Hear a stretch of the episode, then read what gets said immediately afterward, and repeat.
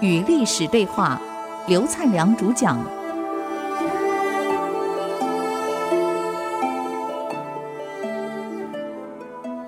啊，欢迎回来与历史对话，我是刘灿良。刚刚我们谈到这个司马炎问刘毅：“你看我像哪个皇帝？你呀，像桓灵各地。”本来司马炎是等什么？哎呦，你像汉文帝啊，像汉景帝，像汉武帝这么伟大，还像东汉光武帝，本来听好话的，没想你是亡国之君桓灵二帝。我怎么像桓灵二帝？哎呀。皇上，你真是像桓灵二帝啊！而且你本来比他更糟糕。桓灵二帝卖官，至少把卖官的钱还放到国库。你老兄是把卖官的钱放自己口袋，你比桓灵还不如。哈哈，你错了。这个司马炎笑嘻嘻的说：“啊，你错了，你错了。”啊。我虽然为人不如桓灵，可是我比桓灵有福气啊。这就说为什么？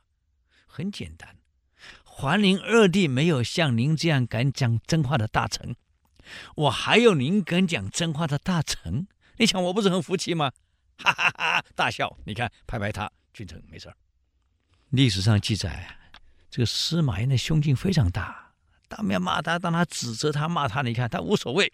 居然还能开玩笑说：“这个我虽然昏庸，像桓灵二帝亡国之君，可是我比他有福气。为什么？那桓灵二帝没有像您这样讲真话的大臣，我有你像这样刘毅啊，是能言直谏之臣啊！你看，很幽默的带过去的，笑嘻嘻，君臣两个没事。你看，啊，不过我们最担心是这样：一个国家统一，经济起来以后，一定会腐化，奢华之风。”晋武帝统治的晋朝那种奢华之风啊，在中国历史上是少见啊。有钱了吗？所以由俭入奢易，由奢入俭难，俭美德也，不容易做得到啊。嗯，难怪当时这个何绍，大司马何绍回去跟他儿子何曾说：“何曾啊。”皇上统一中国之前，讨论的话都是军国大事，怎么样把国家富起来，怎么样让国家强起来，都谈正事儿。现在统一了，哎，我担心啊，朝堂上跟大臣们谈的话不是军国大事儿啊，都是风花雪月呀、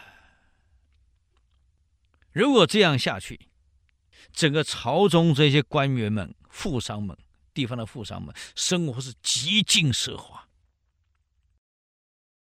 奢华到什么程度呢？我们看几个例子啊，像杨秀这个人有钱吗？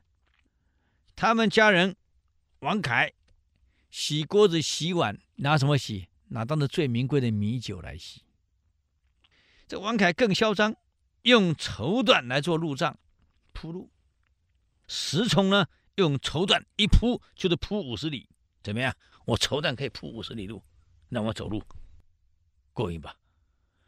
这么贵的这这种东西啊，这石虫更嚣张，拿胡椒粉来刷刷墙壁，那多贵呀！当时胡椒粉是非常贵的啊。王凯呢，干脆用赤蜡膏啊来涂涂墙啊。还有，烧饭拿什么烧？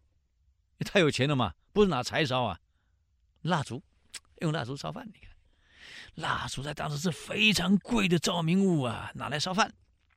更好笑的，晋武帝呢，赏给王恺一个两尺长的珊瑚，这王恺就很嚣张了。这皇上送的两尺的珊瑚怎么样？就拿去给石崇炫耀。这石崇呢，一看，啪，一次把它打碎了。王恺非常生气。皇上送我两尺高的珊瑚，这么高啊！你把我打碎，这个是名贵之物。哎，那有什么？让你来我家看看。一到他家，四尺长的珊瑚几十座呀！以前珊瑚很贵呀，这样好了，我打碎你两尺的，对不对？我赔你四尺的，给你七座，收那七座。你看，那奢华之风到这种程度啊！啊，这个太傅都给他谏言了。如果再这样下去，国家完了。你看当年荀彧上的奏折给东汉，他说：“齐服主，他在引这个话给司马炎讲话啊。齐服主，组织的组啊，服装的服，齐服主，其容妇，容是容貌的容，妇是妇女的妇。其志利，志向的志，利益的利，其志利。”其俗淫，俗是风俗的俗，淫是淫秽不堪的淫。其声乐弦，声是声音的声，乐是音乐的乐，险是危险的险。其声乐险，则国亡之征也，是国家灭亡的征兆。其辅主，其容妇，其志立，其俗淫。其声乐险，则国亡之征也，是国家灭亡的征兆。他的意思是说，这个老百姓啊，穿衣服、拿包包都比名牌，大家都比名牌嘛，叫齐服主嘛。其容妇，这个齐服主都比名牌。哎呀，我现在担心，我们台湾现在很好啊。你看大陆那些富商，你看去大陆，哇，都是比名牌呀，炫耀什么 LV 呀，炫耀什么 Longchamp，我都搞不清楚那个名牌，我没用过，好坏我也不知道，都是名牌。我到那巴黎跟拉法叶那个百货公司，专门给中国人买的，那个初中生、高中生刷呀，什么香奈儿，哎呀，都是名牌，拼命刷。这叫齐福主啊，老百姓争相比名牌，炫耀名牌。其容妇。男人打扮的像个女人，啊，其志利，每个人心里呢只有利，只有钱，只有利害关系，没有仁义道德。其俗淫，整个社会淫秽不堪。其声乐弦，是老百姓上上下下谈话的内容叫声，听音乐叫乐，谈话的内容言不及义，尽是风花雪月。啊，唱的歌、听的音乐都是靡靡之音，叫声乐弦。